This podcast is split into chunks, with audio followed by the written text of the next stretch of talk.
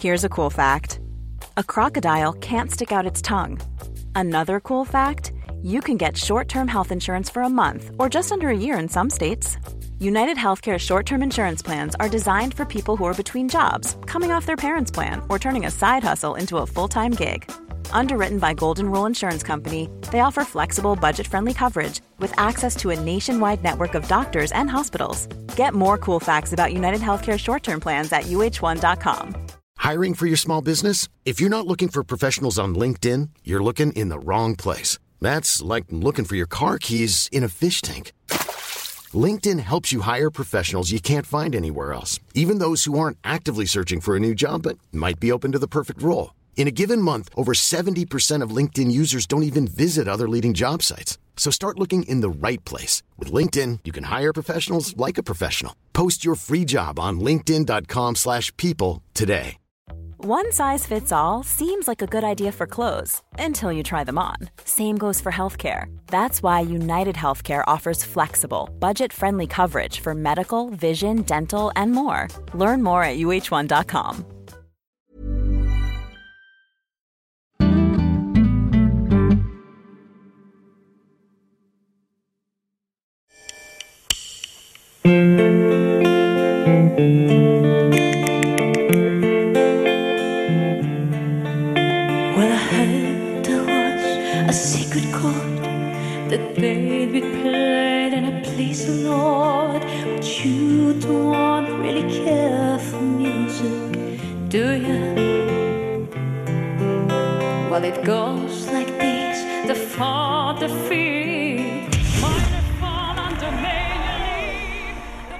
famosa canción Aleluya de Leonardo Cohen, Diana Bellini debutó en La Voz México del 2019. ¿Cómo te llamas? Me llamo Diana Bellini. ¿Diana qué? Bellini. Bellini. Uy, Bellini. eh, me encanta el Bellini a mí. ¿Sí? Es mi bebida favorita. ¿Cuántos años tienes? ¿Te dedicas a la cantada? Sí, tengo 35 años, soy cantante de tiempo completo y también humanista. En este programa de talentos musicales, Diana cautivó al público con su voz lírica y profunda, con ritmos que no son muy comunes y sobre todo con su enorme pasión. Esto fue lo que le dijo Belinda, una de las jurados del concurso, tras la audición de Diana. Yo, yo sentí que no nos estabas cantando a nosotros. Sentí como, como si estabas cantando ni siquiera al público. Era como estabas cantando para ti, estabas cantando sintiéndolo, no te pusiste nerviosa, lo disfrutaste, porque muchos participantes llegan tan nerviosos que ni siquiera disfrutan esos 90 segundos. Su historia con la música se remonta a su niñez, cuando tenía 8 años. Lo recuerda bien, porque fue el momento en que su papá le mostró el bolero de Ravel, un ballet para orquesta compuesto en 1928. Ella es Diana. Mi papá, viniendo de una cultura europea, me llenó de música desde chiquita y un día agarró un acetato y comienza el maravilloso bolero de Ravel que me abrió así por completo el alma. Quizás sea la especial sensibilidad que tienen los artistas, abiertos siempre a lo que les dicta su corazón y su cuerpo, o a las fibras que les mueve la música. Pero ese día, Diana descubrió algo mucho más profundo que su gusto por la música. Hubo una separación del mundo físico impresionante y como que cuando ya bajé de mi viaje decidí que yo quería crear eso en el mundo, que yo quería conectar con el mundo de una forma estética, espiritual, y hablo espiritual no religioso, sino de una conciencia de todo eso maravilloso que somos cada uno de nosotros. Y justo eso fue lo que ocurrió. A pesar de tener una carrera en la música prometedora, Diana se conectó con un mundo que hasta el momento solo conocía en la superficie, el de los animales con los que compartimos el planeta, pero más específicamente con el de los colibríes, una de las especies más carismáticas e importantes en el equilibrio de los ecosistemas. Estas aves, a pesar de su asombrosa agilidad y belleza, enfrentan riesgos como la pérdida de su hábitat natural por la expansión urbana o el uso de pesticidas, entre otras causas. Pero además de estos factores que afectan a los colibríes y a muchas otras especies, la realidad es que estos animales están muriendo de hambre en las ciudades. Ya basta de esperar que el gobierno haga algo al respecto de nuestra naturaleza. Nosotros vivimos en esta ciudad o en todas las ciudades de Latinoamérica que este proyecto tiene ya alcance y todos tenemos o deberíamos tener alguna responsabilidad por los polinizadores y a eso se dedica Adopta un Colibrí. ¿Cómo es que los colibríes entraron a formar parte de la vida de Diana? ¿Y cómo hoy también a través de la música busca ayudarlos? En esta conversación con ella nos cuenta su historia. Mi nombre es Nicolás Ibarwen, soy periodista, ambientalista y amante de la naturaleza, pero sobre todo soy alguien que está convencido de que debemos cambiar la relación que tenemos con la Tierra. Bienvenidos a Elemental, un podcast sobre el único planeta con vida del que tenemos noticia, nuestra relación con él y sus demás especies.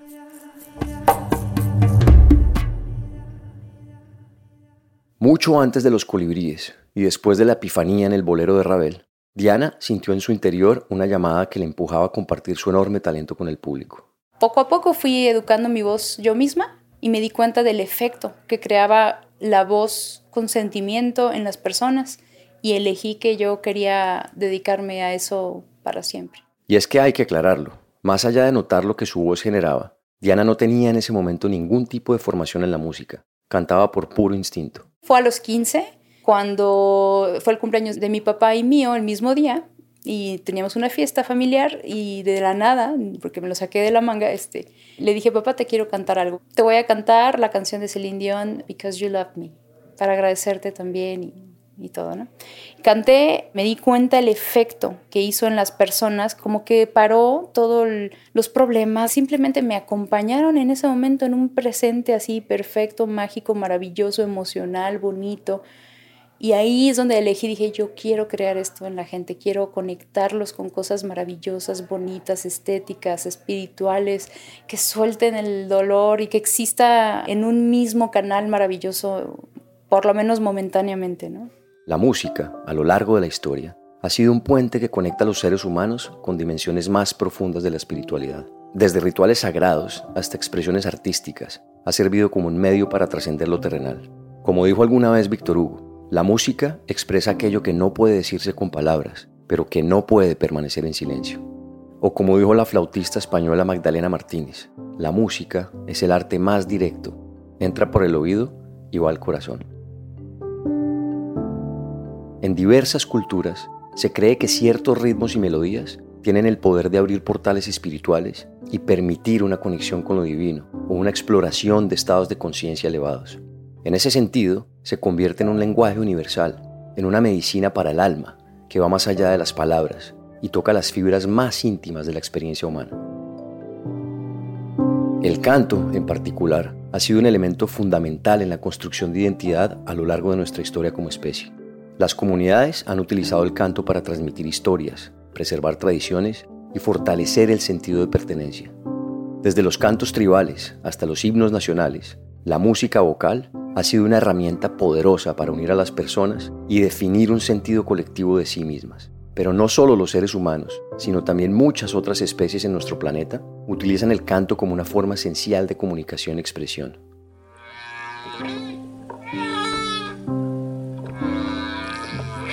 Desde los complejos cantos de las ballenas hasta las melodías de los pájaros.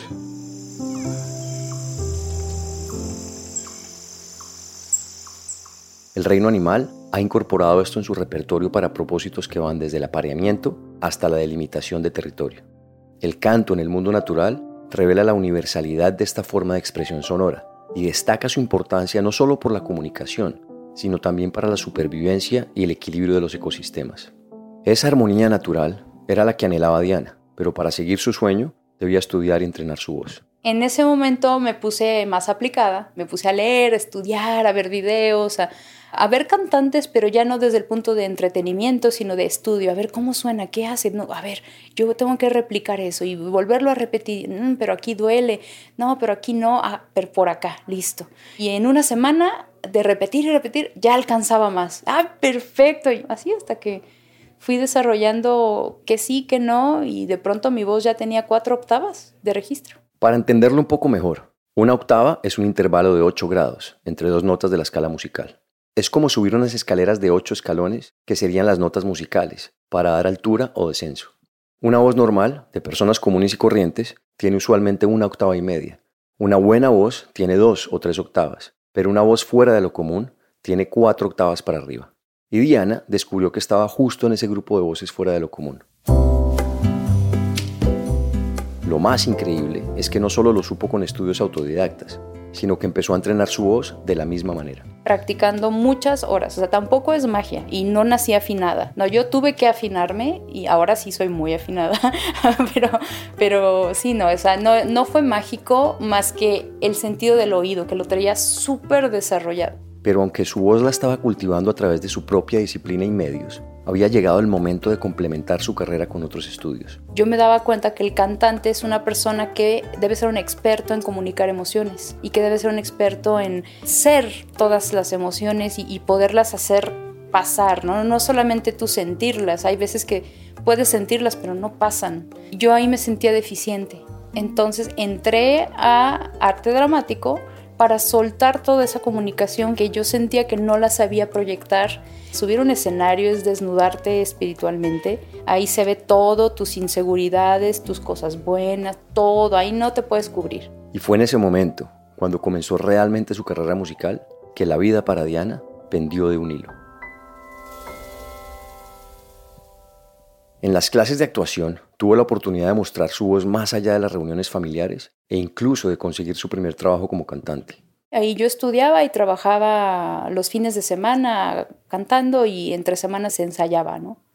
Sucedió que al año enfermé terriblemente, toda mi vida colapsó, una serie de consecuencias de haber tratado mal este cuerpo durante mi carrera. Eh, fui anoréxica por un año, este, con muchísima actividad física, con mucha actividad de estrés, de emoción, de preguntas, dudas, de no confrontar el mundo, la vida, los problemas familiares, todo esto. Y bueno, colapsé, me dio algo que se llama poliendocrinopatía autoinmune lo cual implica tener una especie de diabetes muy agresiva, muy incontrolable, que es tipo parecida al tipo 1, insulino dependiente, con un problema de tiroides, hipotiroidismo, y otro problema de que se llama disautonomía, que bueno, te baja la presión o te la mantiene súper bajo. El chiste es que imposible trabajar y tener una vida normal como por un año, más o menos, que a partir de que empezó todo eso. Esto ocurrió cuando Diana tenía 20 años,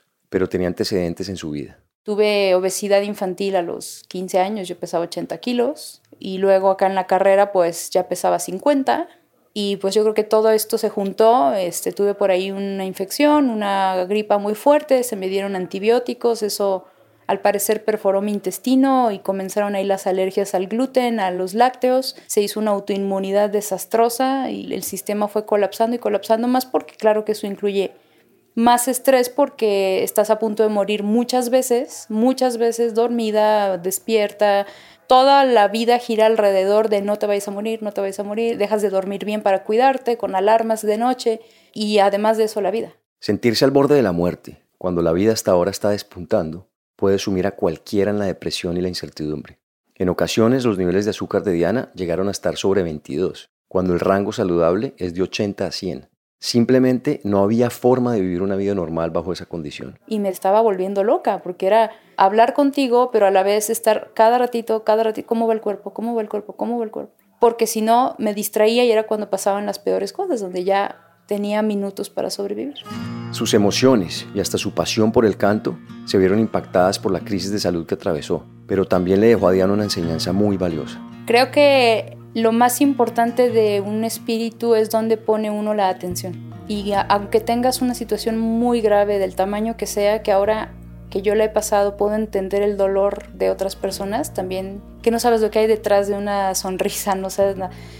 Si tú decides, me siento muy mal, tengo miedo de morir, las cosas podrían acabarse ahorita, en la noche, mañana, pero si ahorita puedo pensar, puedo moverme, puedo cantar, ahorita lo voy a hacer siempre tuve la esperanza de que iba a encontrar algo que iba a sanar mi cuerpo y que yo podría hacer lo que vine a hacer. Yo vengo a dejar este mundo mejor de muchas maneras, pero todas las maneras deben incluir espiritualidad, belleza, responsabilidad, ética, conciencia. Todo eso vine a evolucionarlo más en mí y a lograr que otros vayan por ese camino tuvo que aprender no solo a controlar con tratamiento su condición, sino a sobrellevarla para no abandonar su carrera en la música. Cantó en restaurantes y de forma artesanal llegó su primer disco. Una marida, la vida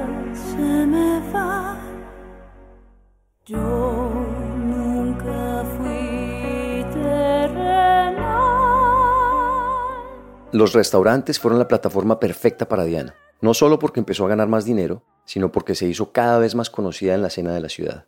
Las personas se acercaban para pedirle canciones específicas o preguntarle dónde podían escuchar más de su música. Grabé el primer disco así en vivo y mi papá y yo nos poníamos a hacer las portadas y a pegarlas con Brit y tener ocho discos para mañana y 20 discos para la próxima semana y de ese primer disco así uno por uno, uno por uno, sí vendimos como mil discos. Con el tiempo pudo grabar en estudios y hacer mejor la manufactura de los discos. También mejorar cada vez más en su técnica vocal y en ese momento llegó la gran oportunidad de hacerse conocida en el país. Llámame cuando tengas que sentir mi cariño,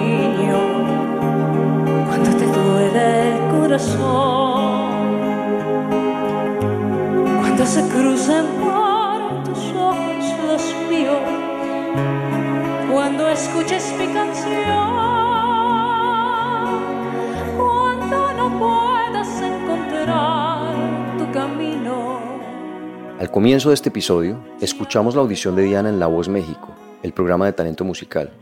Esa oportunidad fue un parteaguas en su vida. Para mí fue muy, muy importante porque a partir de ahí pude llegar a millones de personas en muchos países. Tuve un reconocimiento importante, me dieron mucho tiempo aire, me dejaron ser yo misma. Tras la audición, Diana entró al equipo de Ricardo Montaner, el famoso cantautor venezolano, y allí pudo desplegar todo su talento.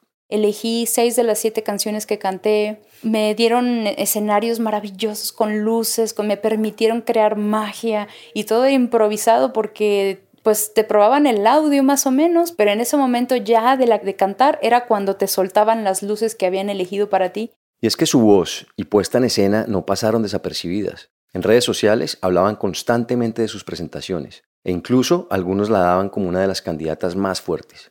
Como lo mencionamos antes, el tono de su voz no es común. De hecho, hablando en términos puntuales, es mezzosoprano. Aquí Diana nos lo explica. Una mezzosoprano es una cantante con un color de voz que es muy distinto a otras debido a que tiene alcances graves y agudos, pero su tonalidad es media, no es una voz todo el tiempo aguda, sino que se escucha una voz con tintes medios y graves, pero tiene también la facilidad de llegar agudos. En La Voz México llegó a las semifinales, pero aunque no ganó el concurso, sí pudo obtener muchísima experiencia y además, tal y como lo soñó siendo niña, inspirar a cientos de personas con su voz. A partir de ahí se vendieron muchísimos más discos, pude ir a eventos muy grandes, muy especiales, empecé a tener una cantidad de gente que me sigue de varios países. Hasta ese momento, su vida se había balanceado entre el cuidado por su salud y los escalones que iba subiendo en su carrera musical. Pero entonces, casi de forma inesperada, llegaron los colibríes.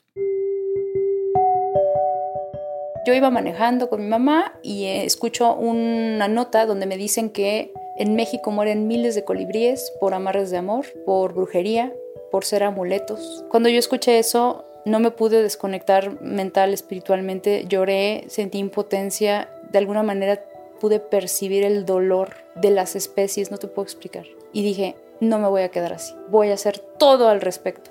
Los colibríes desempeñan un papel fundamental como polinizadores en los ecosistemas naturales y facilitan la reproducción de numerosas especies de plantas. Su habilidad para extraer néctar de flores mientras se desplazan entre ellas favorece la transferencia de polen y contribuyen a la diversidad genética de las plantas. Esta relación simbiótica no solo beneficia a las flores, sino que también influye en la salud y la estabilidad de los ecosistemas en su conjunto. Sin embargo, en entornos urbanos, los colibríes enfrentan diversas amenazas que ponen en peligro su papel como polinizadores.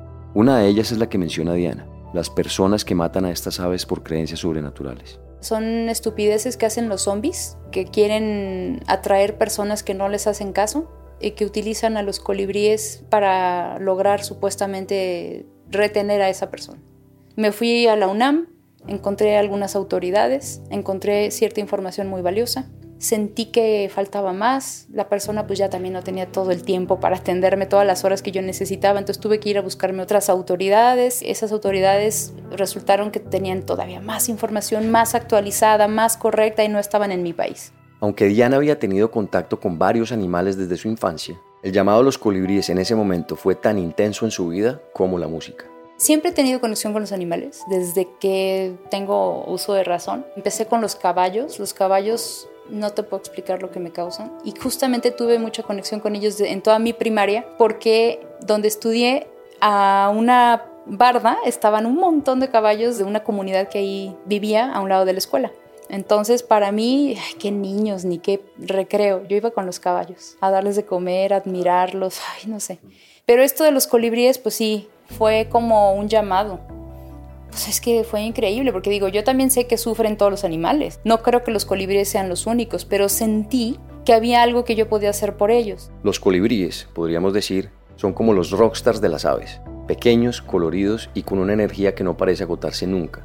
Son animales carismáticos, cargados de un simbolismo enorme para culturas ancestrales y como Diana, también tienen un canto particular.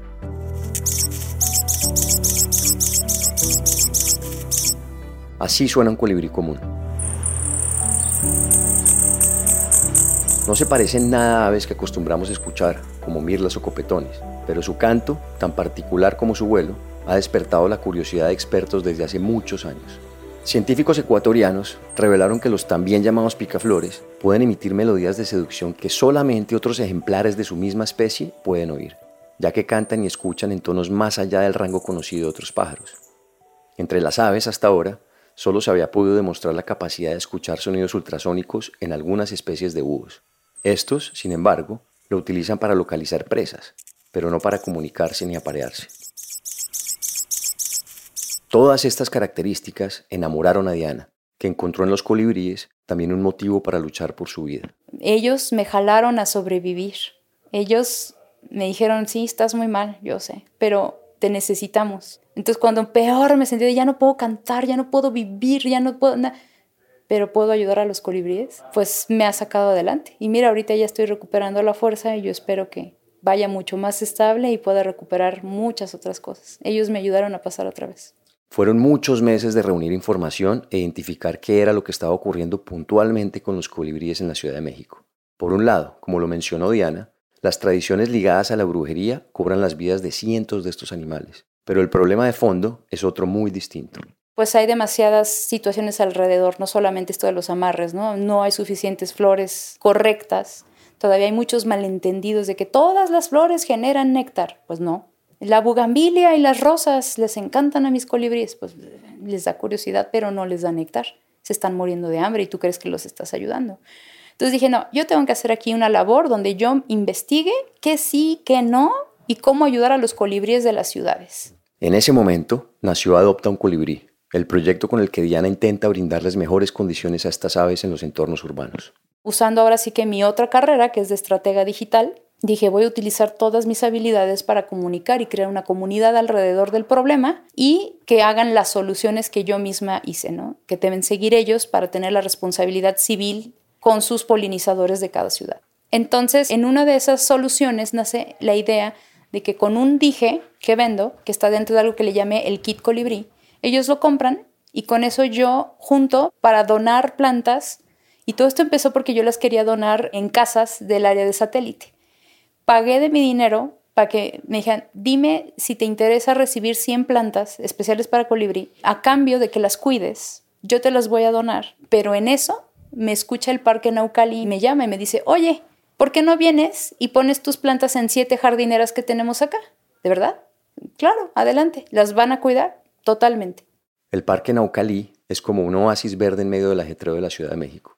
Ubicado en Naucalpan, este vasto pulmón urbano ofrece un escape para aquellos que buscan un respiro en la naturaleza. Con más de 160 hectáreas, el parque alberga una diversidad de espacios, desde amplios campos abiertos hasta bosques frondosos y lagos serenos. Y ahí nace que el Naucali recibe las primeras 100 plantas con la compra del kit colibrí y que ahorita ya van 600. Los colibríes, como lo mencionamos antes, tienen un peso importante en la historia de algunas comunidades nativas. Aquí el colibrí, desde tiempos ancestrales, era como el símbolo, a ver, simplemente Huitzilopochtli, el dios de la guerra, colibrí zurdo, significa eso. Y se supone que el colibrí guió a su gente para llegar a Aztlán, que ahora pues es donde está Ciudad de México, ¿no? Entonces la gente los tiene muy vinculados con, ay, buenas noticias, mensajeros de la gente que ya se nos fue, todo esto. Perfecto. Como está eso tan vivo ahorita, yo tengo la total seguridad de que ahora que yo estoy utilizando esto y que más personas van a replicar esto, por supuesto, y de adelante, qué bueno, vamos a, entre todos, a tener la conciencia del problema y como las soluciones ya están dadas, ya, pon estas plantas, deja de usar esto, listo, ya.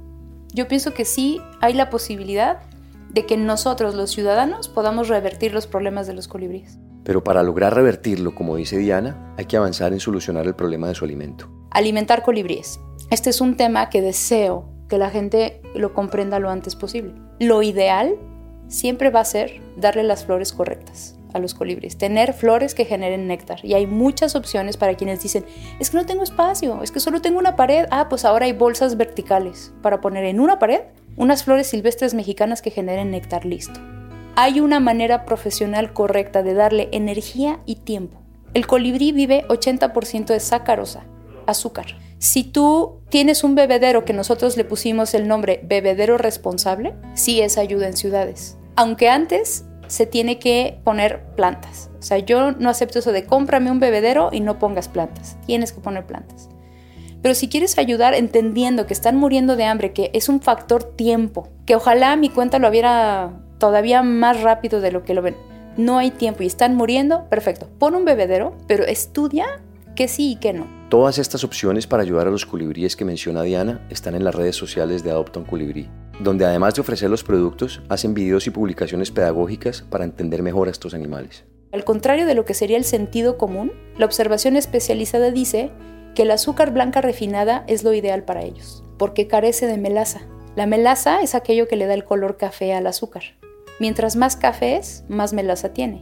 Eso significa que tiene hierro. El hierro es algo que no tolera el colibrí. Lo acumula, lo acumula, lo acumula, muere. Entonces, si vamos a usar un bebedero, se tiene que lavar absolutamente diario. El problema de los bebederos número uno son los hongos, no el azúcar. Ellos viven de azúcar 80%. El otro 20% son proteínas de los moscos, mosquitos. En el néctar de las flores van a encontrar 80% sacarosa y después van a encontrar aminoácidos, electrolitos y algunas otras vitaminas y minerales. Entonces, cuando nosotros damos una medida de azúcar y cuatro medidas de agua y lo mezclamos súper bien en frío, porque algunas autoridades acá dicen hierve el azúcar, nunca hervir azúcar porque ahí comienza a fermentar. Lo que no queremos es que fermente. Entonces se mezcla en frío y se lava absolutamente diario y se busca un bebedero que puedas acceder a cada rincón del bebedero para que lo puedas lavar con jabón. Lamentablemente, además del alimento, hoy los colibríes enfrentan otro grave riesgo, las mascotas. Las personas tienen un amor humanizado de los gatos. No entienden que un gato no es un humano, un gato es un gato. Y tienen instintos felinos y son, su instinto de caza es altísimo. Y además pueden cazar hasta por diversión, no solamente por comida. Esa parte me ha costado muchos ataques en mi cuenta y mucho descontento. Los gatos son responsables del 33% de especies extintas. Se les hace muy fácil, ay, es que mi gato es un amor enfrente de mí. Sí, señora, pero es un gato. O sea, en el momento en que usted, usted no sabe lo que él hace y él es un depredador natural de estas aves y otras. Entonces, los gatos domésticos son domésticos, ya no tienen un papel en el ecosistema, punto.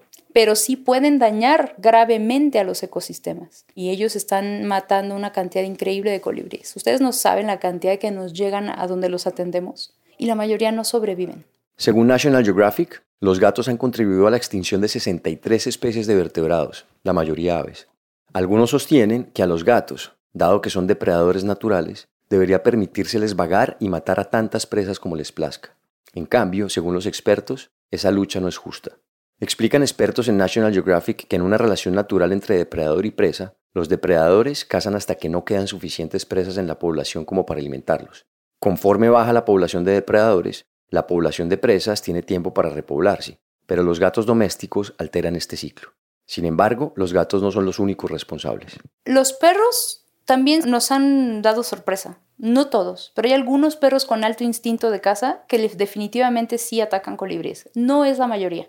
No es tan fácil, pero acuérdate que en las ciudades los colibríes, muchos de ellos están débiles. Entonces aprovechan algunos perros de, ay, mira un colibrí ahí medio atontado y listo.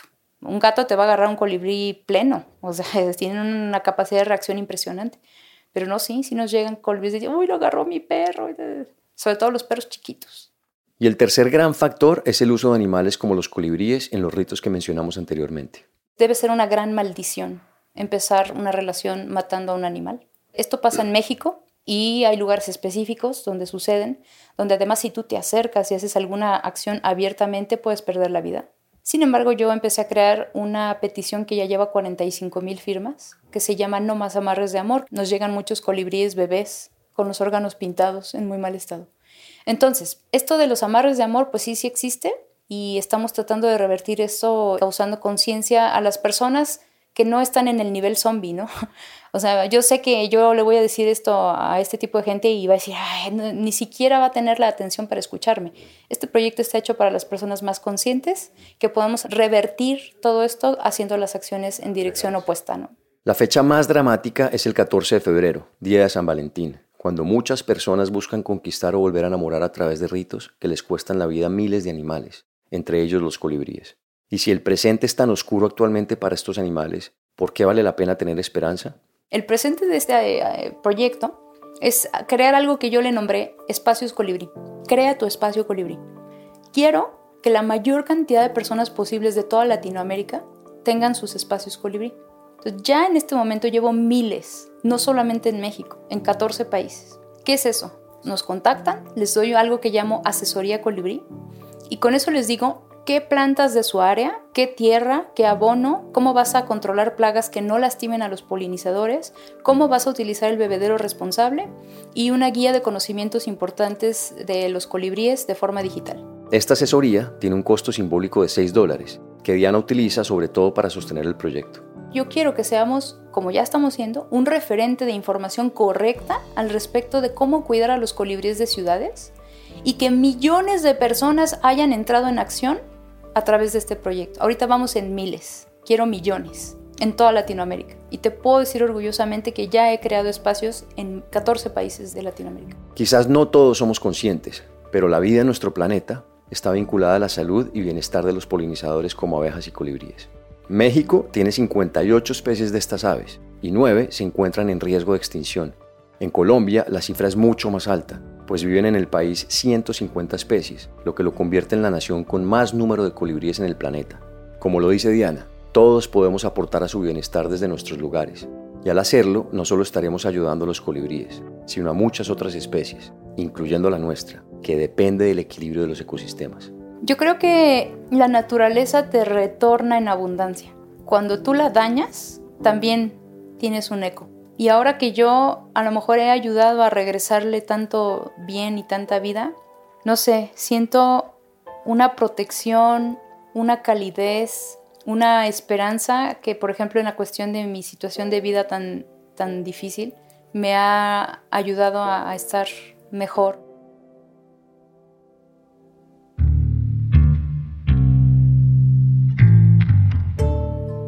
Este episodio es una coproducción del equipo de la no ficción, de Excel Content Studios y de Nicolás Ibargüen.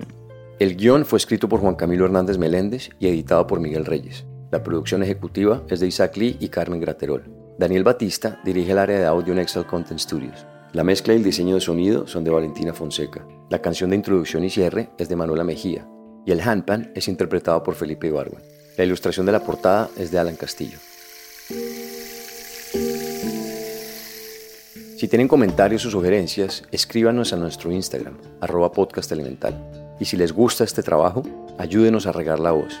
Recomiéndenlo a amigos o familia a quienes les pueda servir o interesar. También no se olviden de darle clic al botón de seguir o follow y a la campanita dentro del show elemental para no perderse ningún capítulo nuevo. Muchas gracias por escucharnos. Nos vemos en el siguiente episodio.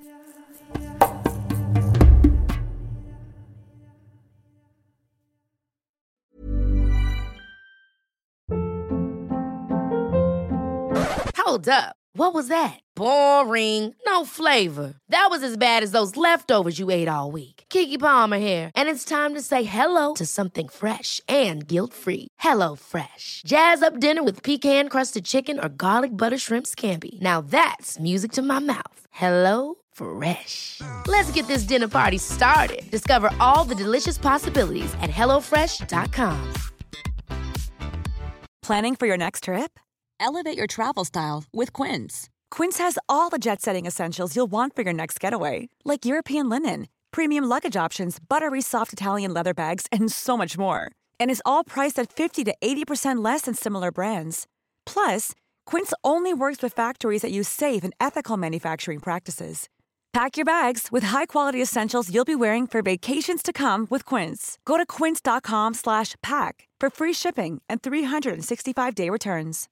If you're looking for plump lips that last, you need to know about Juvederm lip fillers. With Juvederm Volbella XC and Juvederm Ultra XC, your lip look, whether it's subtle or bold, can last up to one full year with optimal treatment and no additional maintenance. Find a licensed specialist and see if it's right for you at juvederm.com today. That's J U V E D E R M.com. Add fullness to lips in adults over 21 with Juvederm Volbella XC or Juvederm Ultra XC. Do not use if you have severe allergies or a history of severe allergic reactions, or if you're allergic to lidocaine or the proteins used in Juvederm. Tell your doctor if you have a history of scarring or taking medicines that decrease the body's immune response or that can prolong bleeding. Common side effects include injection site redness, swelling, pain, tenderness, firmness, lumps, bumps, bruising, discoloration, or itching. As with all fillers, there's a rare risk of unintentional injection into a blood vessel, which can cause vision abnormalities, blindness, stroke, temporary scabs, or scarring. For full important safety information, visit juvederm.com.